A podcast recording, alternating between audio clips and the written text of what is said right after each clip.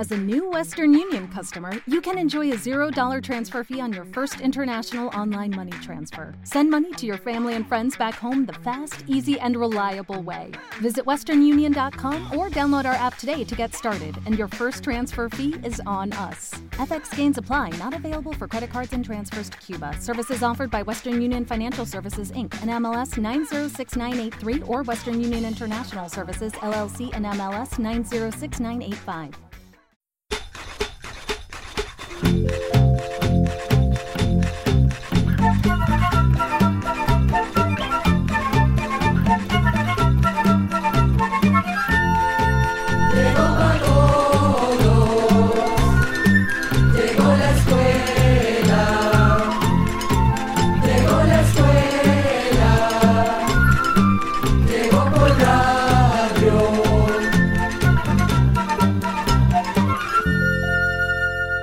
En el programa de hoy vamos a hablar sobre la diabetes, un grupo de alteraciones que suben el nivel del azúcar en la sangre que circula por el organismo. Existen varios tipos de diabetes. Antes de hablar en detalle sobre ellos, vamos a explicar la importancia del azúcar en nuestro organismo y la función de la hormona llamada insulina. Así será más fácil entender lo que sucede cuando una persona padece de diabetes o azúcar en la sangre.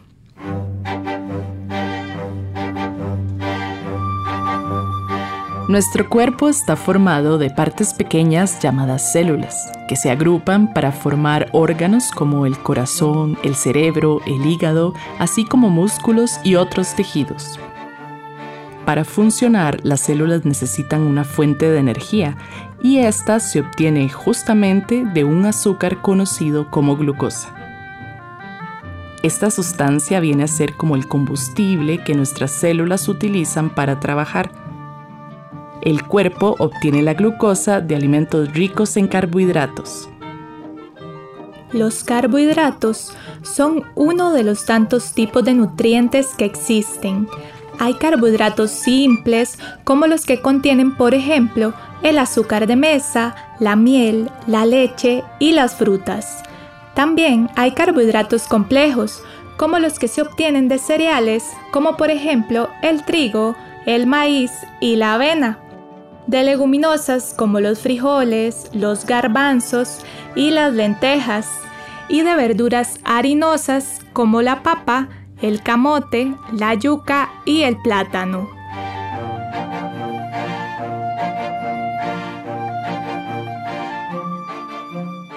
Cuando comemos alimentos con carbohidratos, el cuerpo los digiere y los convierte en glucosa.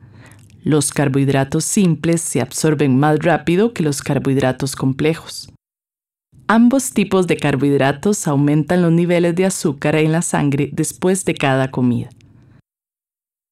Pero los carbohidratos simples elevan la glucosa de la sangre más rápidamente. Una parte del azúcar que absorbe el cuerpo es almacenada en el hígado y en los músculos, la reserva en el hígado es la encargada de mantener los niveles normales de glucosa en la sangre cuando pasamos varias horas sin comer. De esta forma las células tendrán una fuente constante de energía para funcionar bien. Para que el azúcar en la sangre entre a las células necesitamos insulina. Esta es una hormona producida por una glándula llamada páncreas que está detrás del estómago. Cuando el páncreas funciona bien, produce la cantidad de insulina necesaria para que todas las células del cuerpo reciban combustible. La insulina es como una llave que abre las células para que el azúcar pueda entrar y ser usada como una fuente de energía. Ahora bien, cuando el páncreas produce poca insulina o no la produce del todo, el azúcar no puede entrar a las células y se acumula en la sangre. A esta condición se le llama hiperglicemia. Si el azúcar o glucosa en sangre alcanza valores altos, se dice que la persona es diabética. Dependiendo de las razones por las que se acumula el azúcar en la sangre, se ha clasificado la diabetes en varios tipos. La diabetes tipo 1 usualmente aparece durante la niñez y la adolescencia. Ocurre cuando el cuerpo no produce insulina. En este caso, la persona necesita tratamiento con insulina de por vida. La diabetes tipo 2 es la más común representa entre un 90 y un 95% de los casos totales de diabetes. Antes afectaba solamente a personas adultas, pero ahora es más común que se presenten niños y jóvenes. Esto debido a malos hábitos de alimentación, al sedentarismo o poca actividad física y al exceso de peso corporal. Además, existen otros factores que aumentan el riesgo de padecer esta enfermedad como el fumado, el consumo de alcohol, el estrés y un nivel alto de triglicéridos y colesterol en la sangre. La diabetes tipo 2 puede ser hereditaria, pero es posible prevenir o retrasar su aparición si la persona lleva un estilo de vida saludable. En la diabetes tipo 2 ocurre una resistencia a la insulina esto quiere decir que el cuerpo produce mucha insulina como respuesta al exceso de azúcar que circula en la sangre para que pueda entrar a las células. Sin embargo, el páncreas alcanza un límite, no puede producir más insulina y entonces empieza a fallar. El tratamiento de la diabetes tipo 2 incluye cambios en el estilo de vida como seguir una alimentación saludable, moderada en carbohidratos, hacer ejercicio físico regularmente y mantener un peso saludable. Algunas veces la persona diabética requiere tratamiento y debe tomar medicamentos para bajar la glucosa en la sangre. En casos más avanzados es necesario el tratamiento con inyecciones de insulina, así que las inyecciones de insulina se utilizan tanto en diabetes tipo 1 como tipo 2, dependiendo de cada caso. Y antes de continuar contándoles sobre la diabetes, vamos a la música del cantautor hondureño Mario de Mesapa. Les compartimos la canción Retorno al campo. Me voy para mi choza del campo,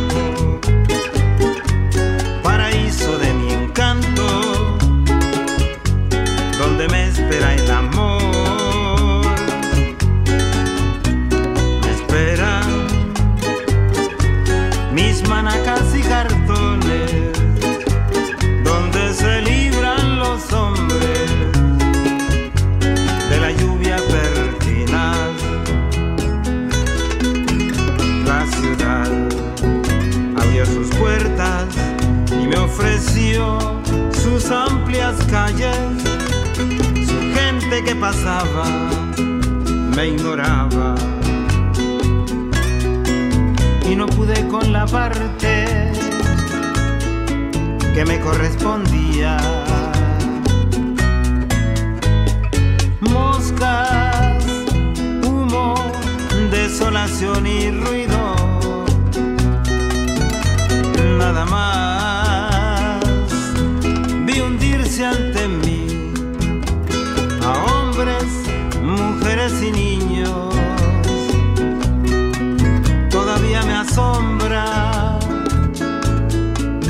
es que estoy vivo?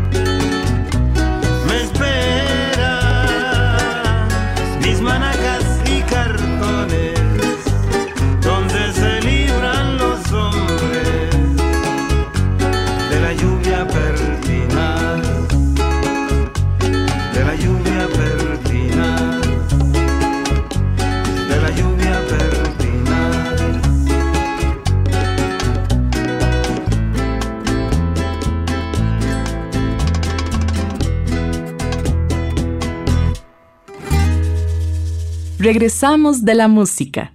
Estamos en Oigamos la Respuesta y continuamos hablándoles sobre la enfermedad conocida como diabetes. Otro tipo de diabetes es la gestacional o diabetes del embarazo, que aparece debido a cambios hormonales que pueden ocurrir durante esta etapa. La mujer debe vigilar sus niveles de azúcar en la sangre porque el azúcar alto hará que el bebé crezca más de lo esperado, lo cual aumenta el riesgo de padecer sobrepeso y diabetes cuando sea adulto. Algunas veces los niveles de azúcar en sangre se regulan después del parto, pero también puede suceder que la mujer siga con el azúcar alto y desarrolle diabetes tipo 2. La hiperglicemia o azúcar alto en la sangre causa problemas de salud. Por un lado, el exceso de azúcar se acumula en las paredes de los vasos sanguíneos como venas y arterias, estos canales por los que pasa la sangre van perdiendo elasticidad y se hacen más estrechos, con lo que se dificulta la circulación y aumenta la presión sanguínea. El corazón tiene que esforzarse más para impulsar la sangre por esos conductos, que se vuelven cada vez más rígidos y estrechos. Debido a eso, las células del cuerpo no reciben el combustible necesario para funcionar bien y los distintos órganos del cuerpo pueden sufrir daños. Debido a la mala circulación de la sangre, los diabéticos tienen un sistema inmune o de defensas debilitado y no reaccionan con la misma fuerza contra las infecciones. La acumulación de azúcar en la sangre también puede afectar los nervios, los ojos y los riñones. El daño en los nervios se conoce como neuropatía diabética. La persona tiene adormecimientos en el cuerpo y pierde sensibilidad, principalmente en piernas y pies. Como la persona pierde sensibilidad, puede lastimarse al cortarse las uñas o puede sufrir heridas en la planta de los pies sin darse cuenta. El azúcar alto aumenta el riesgo de infecciones, así que una persona diabética es más propensa a sufrir infecciones por una uña mal cortada o una herida en los pies, y debe tener mucho cuidado hasta en este tipo de asuntos tan cotidianos. Se recomienda cortarse las uñas con mucho cuidado, secarse bien los pies y revisarlos a diario. También es aconsejable usar zapatos cómodos que no maltraten ni causen ampollas. En los ojos, la diabetes puede interrumpir la circulación de la sangre en las arterias pequeñas dentro de la retina de los ojos, causando lo que se conoce como retinopatía diabética la retina se va dañando y las personas diabéticas empiezan a tener visión doble o borrosa, dolor en uno o ambos ojos, ve manchas oscuras, anillos o destellos de luces. Si esto no se atiende a tiempo, la persona diabética puede quedar ciega. Si el azúcar en la sangre se mantiene constantemente alto, puede causar daños en los riñones. A esto se le llama nefropatía diabética. Los riñones son filtros que limpian la sangre. Si están dañados, los desechos y los líquidos se acumulan en la sangre en lugar de salir del organismo. Si este problema no es tratado, los riñones pueden dejar de funcionar. Como podemos escuchar, el azúcar es responsable de muchas complicaciones de salud, pero pueden prevenirse si la persona se cuida y sigue las instrucciones de profesionales en salud, como el médico y el nutricionista para controlar el nivel de azúcar en sangre. Los médicos sospechan que una persona tiene diabetes cuando presenta ciertos síntomas como mucha sed y hambre, orinadera, visión borrosa, cansancio, mareos y pérdida de peso. Algunas veces la persona tiene un aliento con olor a acetona o esmalte de uñas. Además, puede tener heridas que no cicatrizan e infecciones frecuentes en la piel. Pero aún con esos síntomas, el médico no podría asegurar que la persona es diabética. Para dar el diagnóstico de diabetes es necesario contar con resultados de exámenes de laboratorio. Existen varios exámenes de laboratorio que ayudan a diagnosticar la diabetes. Entre ellos tenemos la prueba de glucosa en ayunas, la de glucosa al azar, la de glucosa dos horas postprandial, la hemoglobina glicosilada y la glucosa en orina. Son palabras que pueden sonar complicadas, pero que es importante conocerlas porque son los exámenes de rutina que ordenan los doctores en hospitales y centros de salud. El examen de glucosa en ayunas, también llamado glicemia en ayunas, mide el azúcar en la sangre después de hacer un ayuno de entre 8 y 12 horas. Si el resultado de esta prueba es mayor a 125 miligramos por decilitro, se puede afirmar que la persona tiene diabetes. El examen de glucosa al azar se puede hacer en cualquier momento del día y no hay que estar en ayunas. Un valor igual o mayor a 200 miligramos por decilitro indica diabetes. En el examen de glucosa dos horas postprandial, la persona primero toma una dosis de glucosa diluida en agua. Luego espera dos horas para que le saquen una muestra de sangre. Si el valor es igual o mayor a 200 miligramos por decilitro, la persona tiene diabetes. La hemoglobina glicosilada es un examen que brinda información muy valiosa. Indica cómo ha estado el control de azúcar en sangre durante los últimos tres meses. La persona tiene diabetes si la hemoglobina glicosilada sale mayor o igual a 6,5%. Por último, también se mide la glucosa en orina.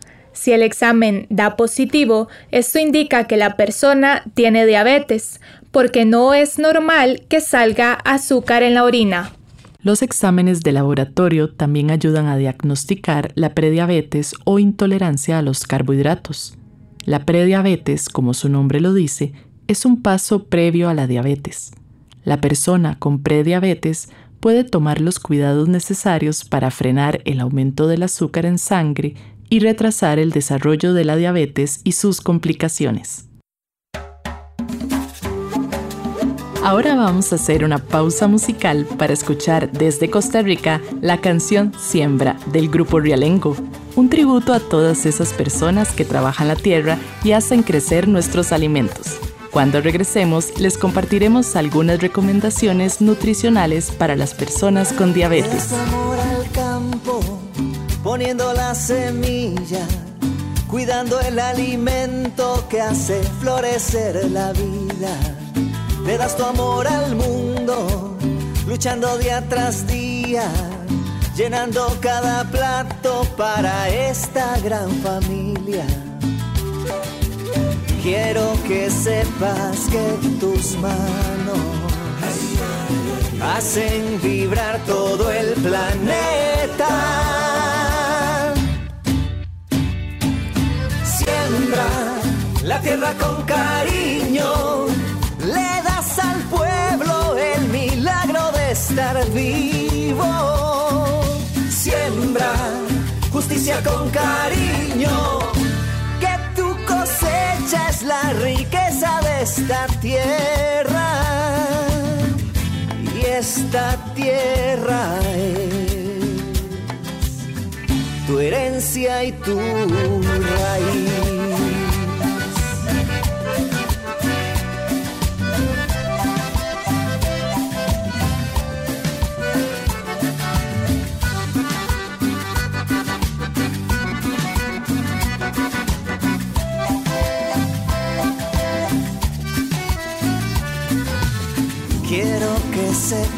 Que tus manos hacen vibrar todo el planeta. Siembra la tierra con cariño, le das al pueblo el milagro de estar vivo. Siembra justicia con cariño, que tu cosecha es la riqueza de esta tierra. Siembra la tierra con cariño, le das al pueblo el milagro de estar vivo. Siembra justicia con cariño, que tu cosecha es la riqueza de esta tierra. Y esta tierra es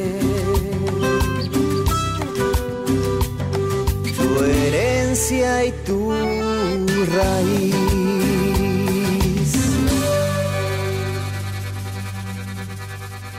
Regresamos de la música y continuamos en este programa especial hoy de Oigamos la respuesta sobre la diabetes. A continuación, vamos a brindar algunas recomendaciones nutricionales para las personas con diabetes. Primero, siga una dieta balanceada que incluya los siguientes grupos de alimentos: cereales, leguminosas y verduras harinosas, frutas, vegetales, lácteos como leche, yogurt y queso, carnes y otras fuentes de proteína como huevo y soya, grasas saludables como aceite de oliva y canola, aguacate, nueces y semillas. Las personas diabéticas no necesitan consumir alimentos del grupo de los azúcares, que incluye azúcar de mesa, miel, sirope, tapa de dulce, bebidas azucaradas, gelatina y otros dulces. Esto porque el cuerpo obtiene la glucosa a partir de otros alimentos como frutas, leche, cereales, leguminosas y verduras harinosas, que además vienen acompañados de otros nutrientes. Por ejemplo, las frutas también contienen fibra, vitaminas, minerales y fitoquímicos. La leche aporta calcio y proteína. Las leguminosas, como los frijoles, contienen fibra, proteína, hierro y calcio. Segundo, en el almuerzo y en la cena, llene la mitad de su plato con vegetales como ensalada verde, rebanadas de tomate y vegetales cocidos como zapallo, chayote, brócoli y coliflor. Divida la otra mitad del plato en dos. Llene un cuarto del plato con alimentos con carbohidratos complejos como cereales, leguminosas y verduras harinosas y el otro cuarto del plato con alimentos que tengan proteína como carne, huevo y soya. Tercero, acompañe las comidas con agua o refrescos sin azúcar. Evite las bebidas azucaradas como gaseosas regulares, frescos de paquete y frescos naturales azucarados. Puede usar un edulcorante o sustituto de azúcar para endulzar el fresco. El uso de edulcorantes es seguro. Sin embargo, trate de utilizar pocos edulcorantes para agregar menos químicos a su dieta.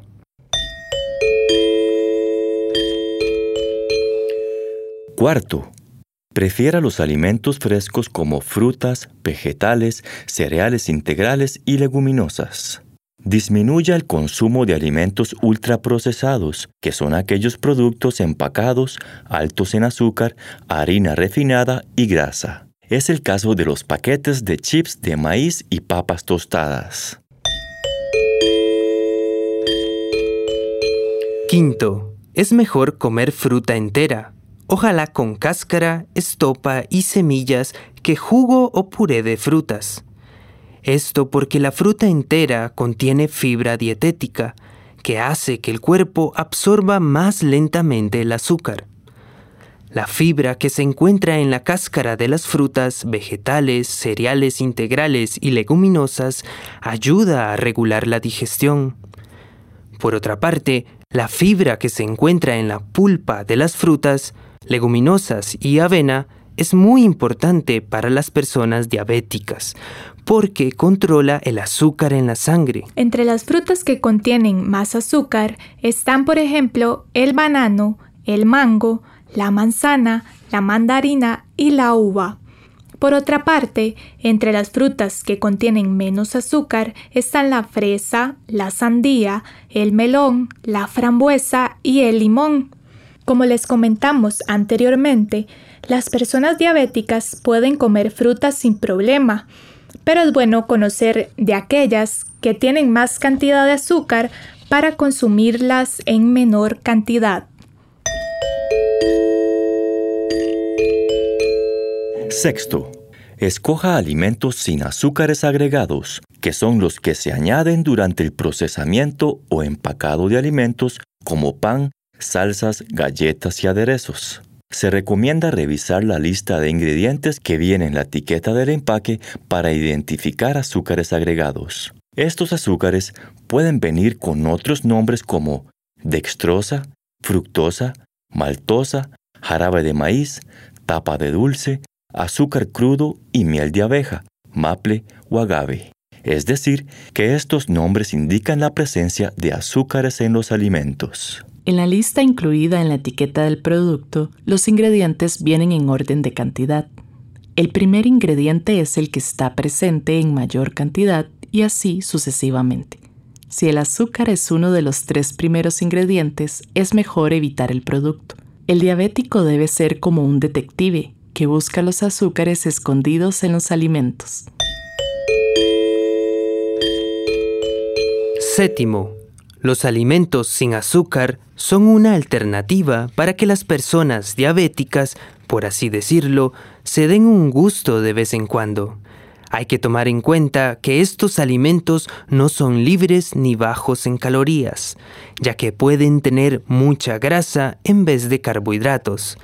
Además, son procesados y costosos. La alimentación de los diabéticos no debe basarse en estos alimentos, sino en los alimentos frescos que mencionamos anteriormente. Octavo, hay que reducir los carbohidratos, pero no eliminarlos. Un especialista en nutrición le puede indicar la cantidad que se pueden consumir según su condición. Otro factor de prevención de la diabetes es el ejercicio físico. En la actualidad, muchas personas llevan una vida sedentaria o poco activa. Por ejemplo, ahora mucha gente camina menos, pues queda más cómodo tomar el bus o viajar en automóvil. Los jóvenes, niños y adultos dedican mucho tiempo a ver televisión y revisar las redes sociales. Por eso, es necesario hacer ejercicio físico regularmente y que los jóvenes y niños jueguen activamente o que practiquen algún deporte. El ejercicio físico es fundamental en el tratamiento de la diabetes. Decíamos antes que la insulina es como una llave que abre las células para que el azúcar pueda entrar y ser usada como fuente de energía. Durante el ejercicio, el cuerpo no necesita insulina para que el azúcar en la sangre entre a las células. Es como si la puerta estuviera abierta y no necesita la llave de la insulina. El ejercicio físico también aumenta la sensibilidad de la insulina durante el resto del día. Esto quiere decir que el azúcar entra con mayor facilidad a las células, disminuyendo los niveles de glucosa en sangre. Es recomendable que las personas diabéticas hagan ejercicio físico regularmente, un mínimo de 150 minutos de ejercicio por semana. Entre otras actividades, se puede caminar a buen paso, trotar, andar en bicicleta, nadar o bailar. Si no ha hecho ejercicio en los últimos meses, lo ideal es empezar con un chequeo médico para tener el visto bueno antes de empezar a hacer ejercicio de forma progresiva, poco a poco. Se debe contar además con un calzado adecuado para prevenir ampollas y heridas en los pies, pues ya escuchamos que tardan más en sanar. Además de la alimentación y el ejercicio físico, otras recomendaciones para seguir un estilo de vida saludable son manejar el estrés, no tomar alcohol ni fumar. Esperamos que este programa especial sobre la diabetes haya sido de utilidad para ustedes. Recuerden que la diabetes se puede prevenir con buenos hábitos de alimentación, controlando el peso y haciendo ejercicio de manera regular. Si la persona ya es diabética, es muy importante que siga el tratamiento médico para mejorar su calidad de vida y evitar complicaciones en el futuro.